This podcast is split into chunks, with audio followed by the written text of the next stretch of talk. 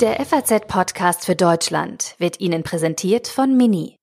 Hören Sie jetzt auch den Podcast The Sooner Now von Mini Deutschland und dem Online-Magazin Freunde von Freunden. Die Stadt von morgen wird heute gemacht. Doch was genau bedeutet das? Wie wird unser Leben aussehen? Und was können wir schon heute dafür tun? Diese und andere zukunftsrelevante Fragen werden hier mit Neu- und Weiterdenkern diskutiert. Jetzt reinhören.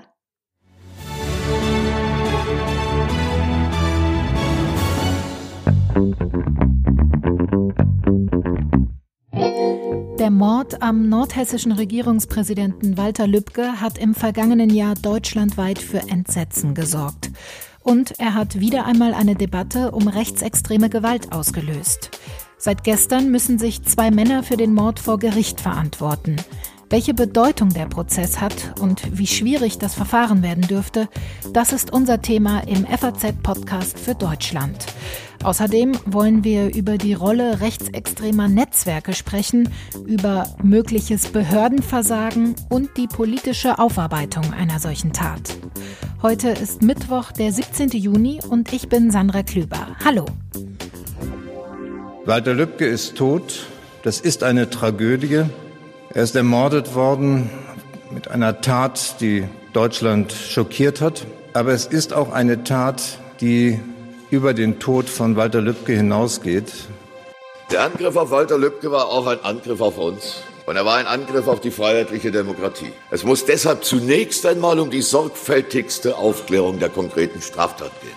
Aber das ist nicht genug dass es aktueller ist denn je, diesen Rechtsstaat auch zu verteidigen und zu diesem Rechtsstaat zu sehen. Das sehen wir, wenn wir diesen unfassbaren Mord am äh, Politiker Lübcke zur Kenntnis nehmen müssen. Weder die Bundesregierung noch äh, die Sicherheitsbehörden sind auf dem rechten Auge blind. Walter Lübcke wird in der Nacht auf den 2. Juni 2019 auf seiner Terrasse in Wolfhagen-Ister aus nächster Nähe erschossen. Der mutmaßliche Täter, ein rechtsextremer Neonazi, der aus Hass auf die Flüchtlingspolitik des CDU-Politikers gehandelt haben soll. Es ist das erste Mal seit dem RAF-Terror, dass ein Politiker in Deutschland ermordet wird.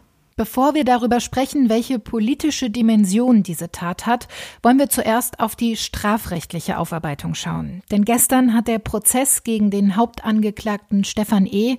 und den Mitangeklagten Markus H. begonnen. Meine Kollegin Marlene Grunert war eine der wenigen Journalisten, die den Prozessauftakt im Gerichtssaal verfolgen konnten. Hallo Marlene. Hallo. Die Ermittler, die gehen von einer rechtsextremistisch motivierten Tat aus. Was werfen Sie den beiden Angeklagten denn vor? Kannst du das kurz zusammenfassen?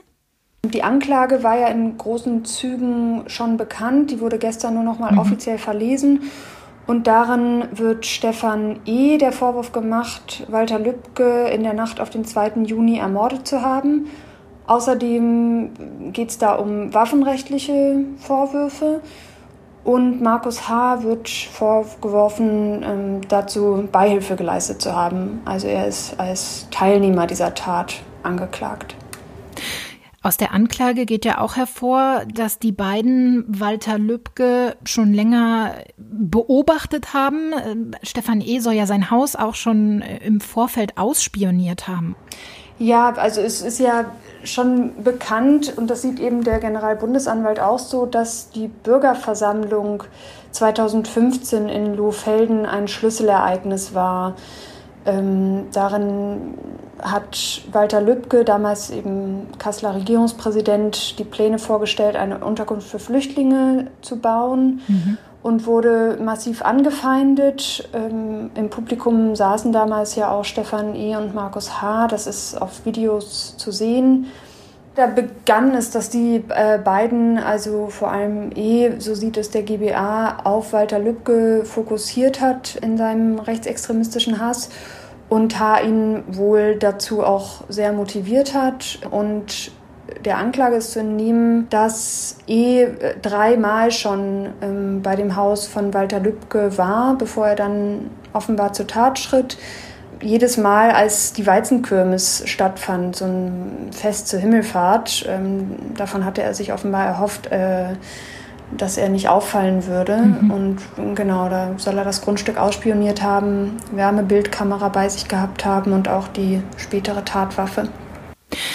Der Hauptangeklagte, der hat nach der Tat ja ein Geständnis abgelegt. Ein halbes Jahr später hat er das dann widerrufen und sagt jetzt, dass der Mitangeklagte Markus H. Walter Lübcke aus Versehen erschossen hat. Wie geht das Gericht denn damit um? Ja, also das ist erstmal nichts Ungewöhnliches, dass ein Angeklagter sein Geständnis widerruft. Das äh, steht jedem Angeklagten zu und auch in jeder Phase des Prozesses. Bei E war es damit verbunden, dass er den Verteidiger gewechselt hat. Das ist dann auch nicht unüblich, dass dann eben eine andere Verteidigungsstrategie gefahren wird. Ähm, es ist aber eben so, dass dieses erste Geständnis weiter verwertet werden darf. Das darf äh, unter bestimmten Voraussetzungen verlesen werden. Es ist jetzt wohl sogar so, dass ähm, die Videoaufzeichnung, die von diesem Geständnis existiert, möglicherweise sogar bald schon in dem Prozess auch zu sehen sein wird. Also dass E auch damit konfrontiert sein wird, sich selbst zu sehen, während er dieses ja offenbar sehr detaillierte Geständnis abgegeben hat. Das heißt, die Ermittler halten durchaus die erste Version, sein ursprüngliches Geständnis, für glaubwürdiger. Die Anklage stützt sich zwar nicht nur auf das Geständnis, wesentlich ist da auch noch ähm, die Tatsache, dass es DNA-Spuren von E gab an einem Kleidungsstück Walter Lübkes. Und ähm, ballistische Gutachten mhm. deuten auch darauf hin, dass eben dieser Schuss aus einer gewissen Distanz in einer gewissen Art und Weise fiel und nicht etwa so, wie er es später geschildert hat, ähm, versehentlich durch Haar abgegeben.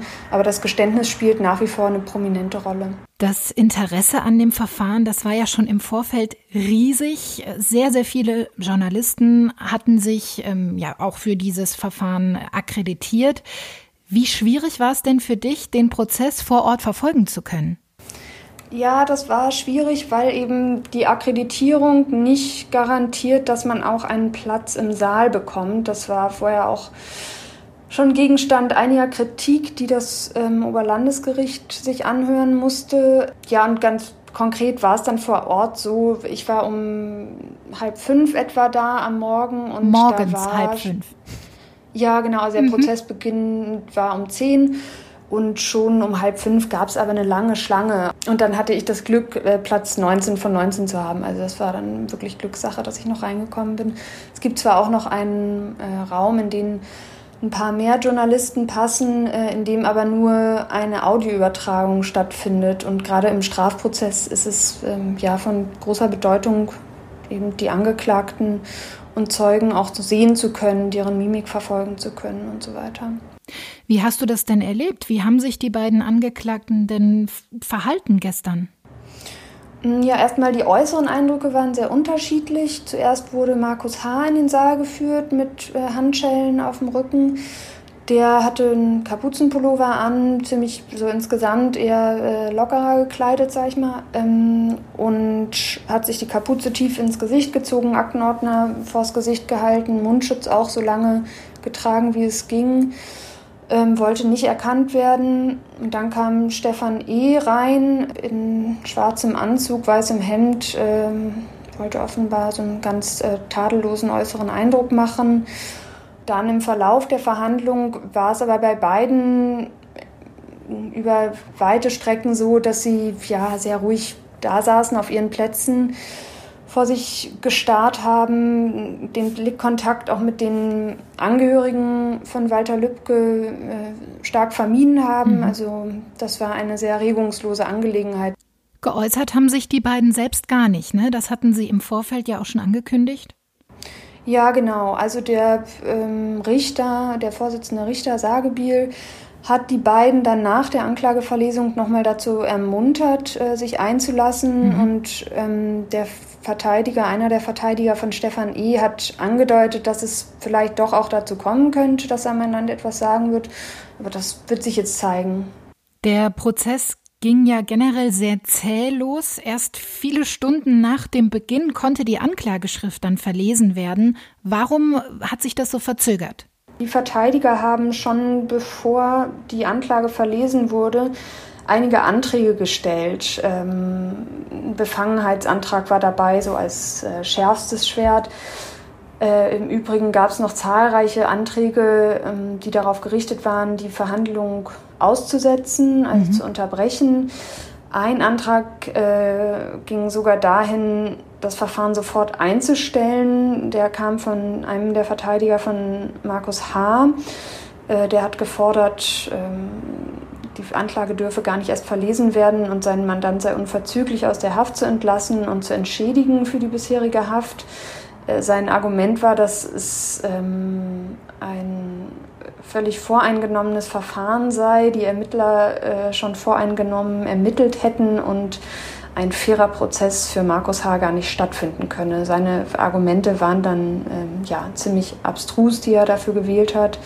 Äh, das wurde auch dann ziemlich zügig zurückgewiesen, dieser Antrag. Du hast sie gerade schon angesprochen, die ähm, Anwälte der Verteidigung, das sind ja auch recht interessante Personalien, oder? Wer sind denn die Verteidiger der beiden? Ja, beide haben zwei Verteidiger. Ähm, Stefan E. wird von Herrn Hannig vertreten und von Herrn Kaplan. Ähm, Herr Kaplan ist äh, schon in Erscheinung getreten, ausgerechnet als ähm, Nebenklagevertreter im NSU-Prozess. Da hat er.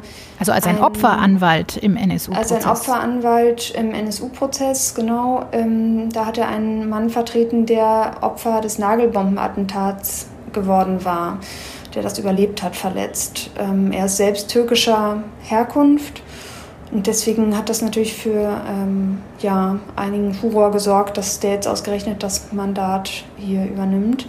Ja, verspricht man sich davon etwas, dann gezielt äh, so einen Anwalt auszuwählen? Steckt da ein Kalkül dahinter? Ja, da gibt es äh, natürlich solche, äh, solche Mutmaßungen. Es heißt auch, dass Stefan E. Ähm, Kaplan selbst ausgesucht haben soll. Das weiß man nicht. Ähm, kann auch sein, dass das von Herrn Hannig kam, die Idee. Kaplan hat selbst mal gesagt, das war im Spiegel, glaube ich, dass ähm, dieser Fall jetzt möglicherweise vergleichbar sei mit einem Vergewaltigungsprozess, in dem der Angeklagte eine Verteidigerin nimmt, mhm. um da irgendwie besonders gut dazustehen. Lass uns auch mal über die Nebenkläger sprechen. Neben der Familie von Walter Lübcke ist das auch ein Mann, der von Stefan E. mit einem Messer schwer verletzt worden sein soll. Ja, das ist ein äh, junger Iraker, Ahmad E., der ähm, 2016 niedergestochen wurde. Und in den Ermittlungen zu Lübcke hat sich dann eben ein Verdacht ähm, ergeben, dass das auch Stefan E. gewesen sein könnte. Warum tritt denn die Familie von Walter Lübcke auch als Nebenkläger auf? Die waren ja auch im Gerichtssaal anwesend, seine Frau und seine beiden Söhne. Ja, das war auch beeindruckend, als die in den Gerichtssaal kamen und ähm, ihre Plätze eingenommen haben, hintereinander weggelaufen sind. Ähm, das erinnerte wirklich schon fast an eine äh, ja, Prozession. Ähm, mhm. Die saßen dann da auch unmittelbar den Angeklagten gegenüber im Saal. Das war alles ja beeindruckend. Ähm, und sie haben vor dem Prozessauftakt äh, angegeben, dass sie einerseits äh, ihren Beitrag dazu leisten wollen, ähm, herauszufinden, wie ihr Angehöriger, ihr Vater und ihr Mann ums Leben gekommen ist. Und außerdem wollen sie diese Verhandlung auch nutzen, um ein Zeichen zu setzen, wie Sie sagen, gegen Hass und Hetze. Nach meiner Überzeugung handelte es sich um ein kaltblütig geplantes, heimtückisch begangenes, feiges Mordverbrechen aus übelsten Beweggründen. Das hat der Anwalt der Familie vor dem Prozess gesagt. Wie geht das Verfahren denn jetzt weiter? Wie lange wird das Ganze dauern? Also Termine gibt es bisher bis Ende Oktober. Das wird also noch eine ganze Weile dauern und vermutlich auch sehr viel länger noch. Also mit einem Urteil ist da erst im nächsten Jahr irgendwann zu rechnen. Du wirst das Verfahren auf jeden Fall für die FAZ weiter beobachten. Wir sind gespannt, wie das Ganze weitergeht. Danke dir, Marlene. Gerne.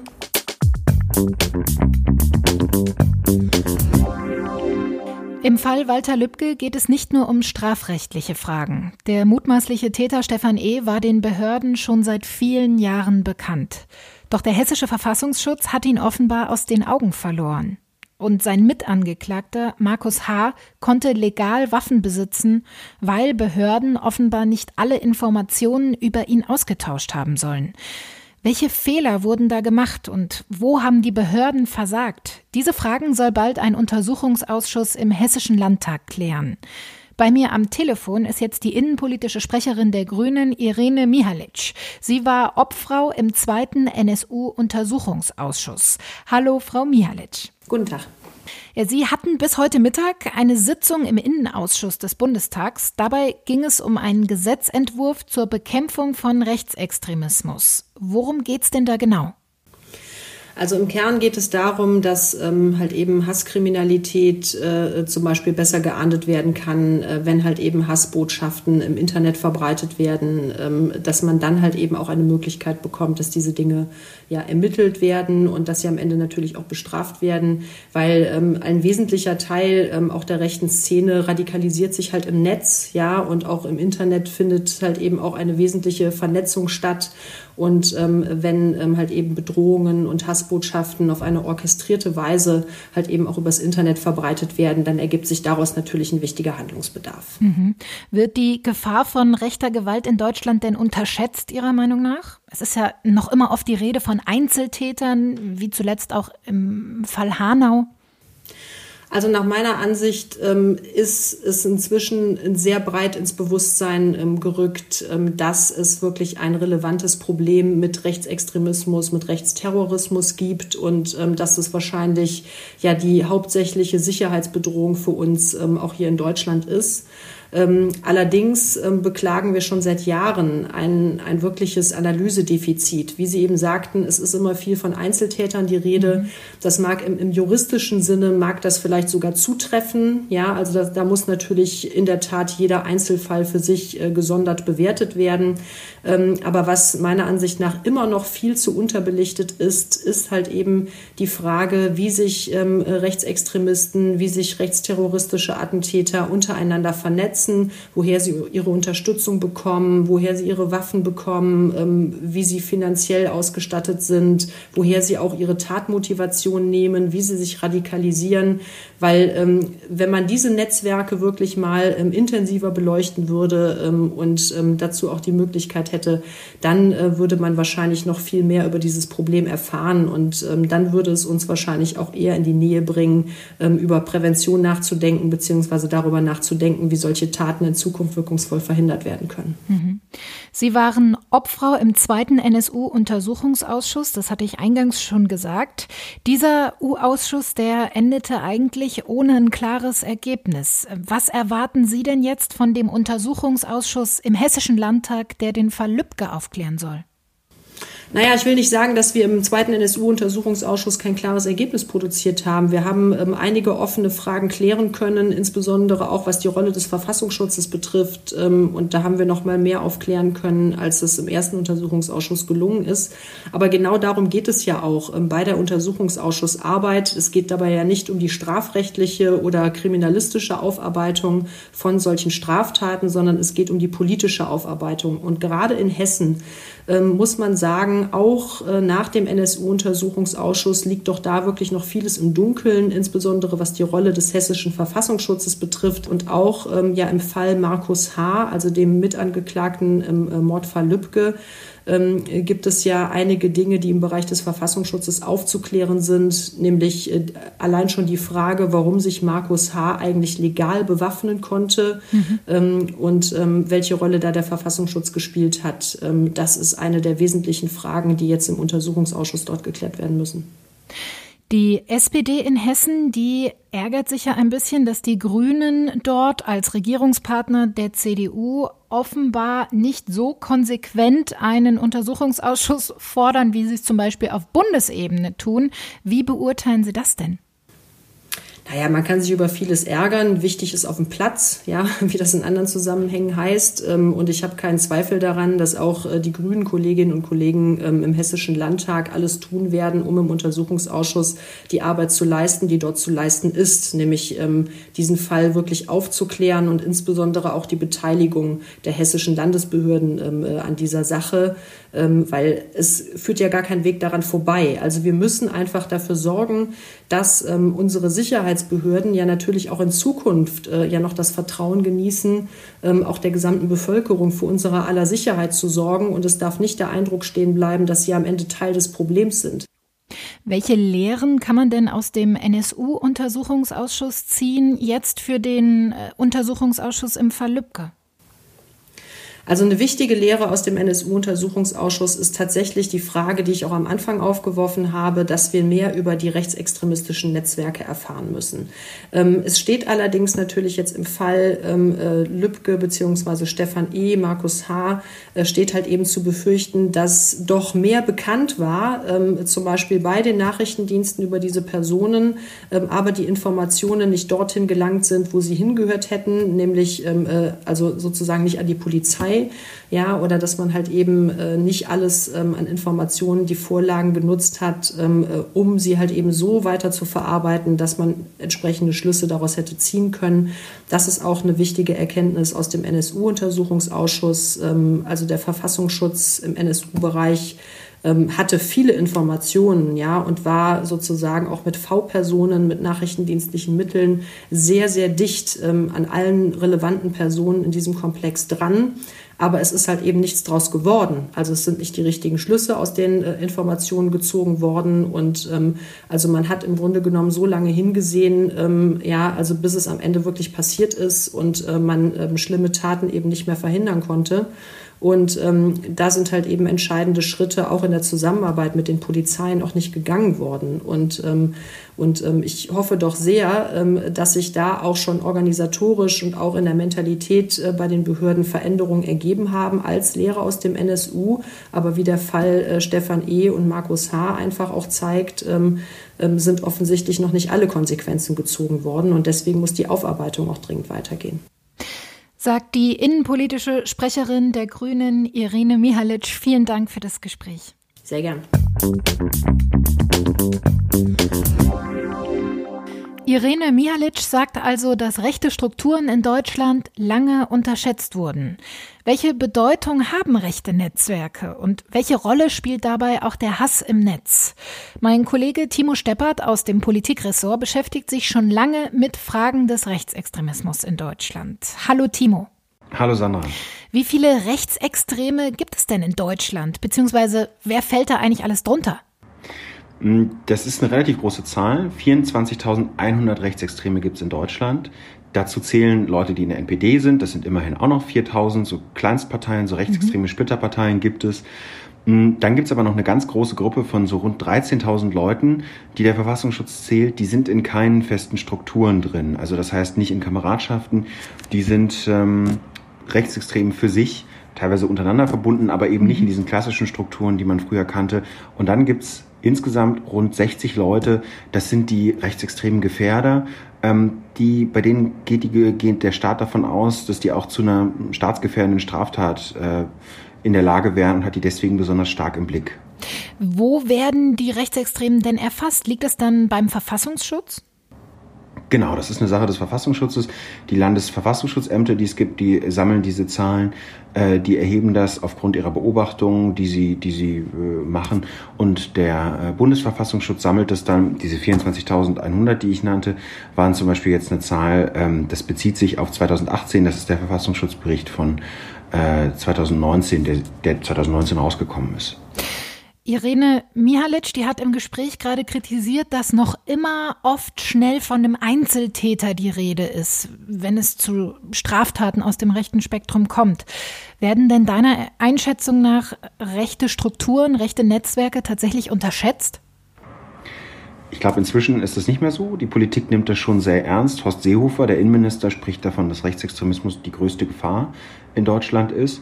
Mm, es gibt rechtsextreme äh, Strukturen und Parteien, es gibt aber viele ungebundene und zum Beispiel die Täter in Hanau und Halle, zwei der besonders schlimmen ähm, Anschläge mhm. ähm, mit rechtsextremer Gesinnung, da war es tatsächlich so, dass sich die Täter nicht in irgendwelchen Vereinsheimen getroffen haben und irgendwelche rechtsextremen Freunde hatten, sondern sich im Internet radikalisiert haben.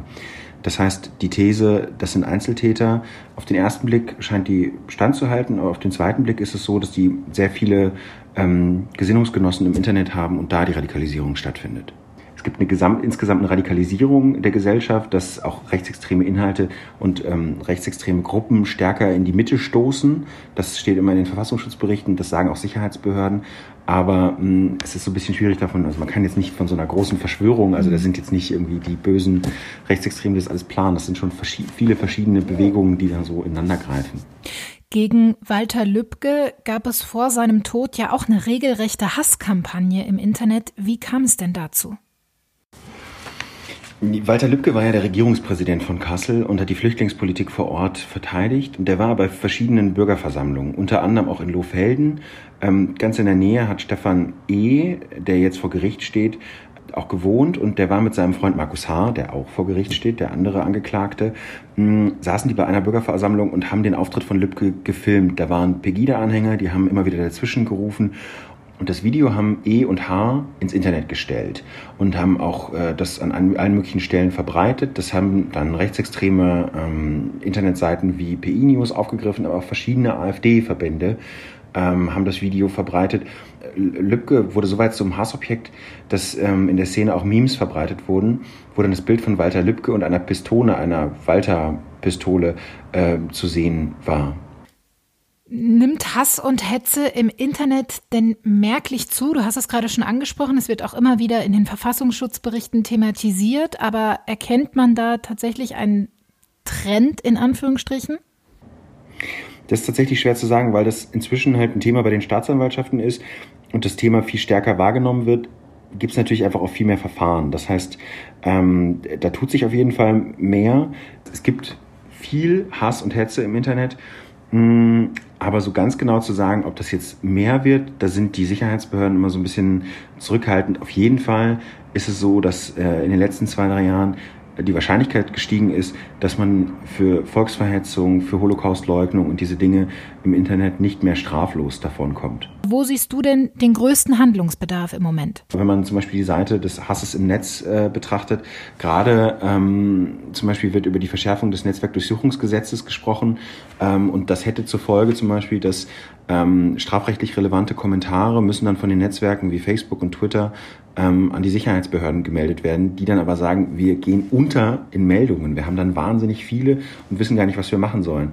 Tatsächlich fehlen jetzt, das ist das, was die Ermittler sagen, was die Staatsanwälte sagen, ihnen fehlen Durchgriffsrechte. Also ganz oft, mhm. wenn sie zum Beispiel wissen, ähm, wessen E-Mail-Adresse das ist, der gerade einen Hasskommentar bei äh, YouTube unter einem Video gepostet hat, dann gibt's gar nicht mehr die Daten von den Providern, äh, weil die gar nicht so lange gespeichert werden. Also das heißt, im Moment werden nur die gefasst, die sich wirklich dumm anstellen im Internet. Und ähm, da wünschen sich die, die äh, Sicherheitsbehörden stärkere Durchgriffsrechte. Und das ist sicherlich noch ein Bereich, in dem die Politik äh, nachbessern kann. Schon jetzt ist es so, dass äh, der Volksverhetzungsparagraf verschärft wurde. Also da sind viele Sachen im Gange, viele Verschärfungen, ähm, die angegangen wurden. Vielen Dank, Timo Steppert, für deine Einschätzung. Sehr gerne. Der Fall Walter Lübcke wird uns noch lange beschäftigen. Vor Gericht, in der Politik, in gesellschaftlichen Debatten. Das war der FAZ-Podcast für Deutschland an diesem Mittwoch, den 17. Juni. Bei Anregungen, Lob oder Kritik können Sie uns gerne eine Mail schreiben an podcast.faz.de. Und ich freue mich, wenn Sie auch morgen wieder mit dabei sind, denn dann sieht die Welt vielleicht schon wieder anders aus.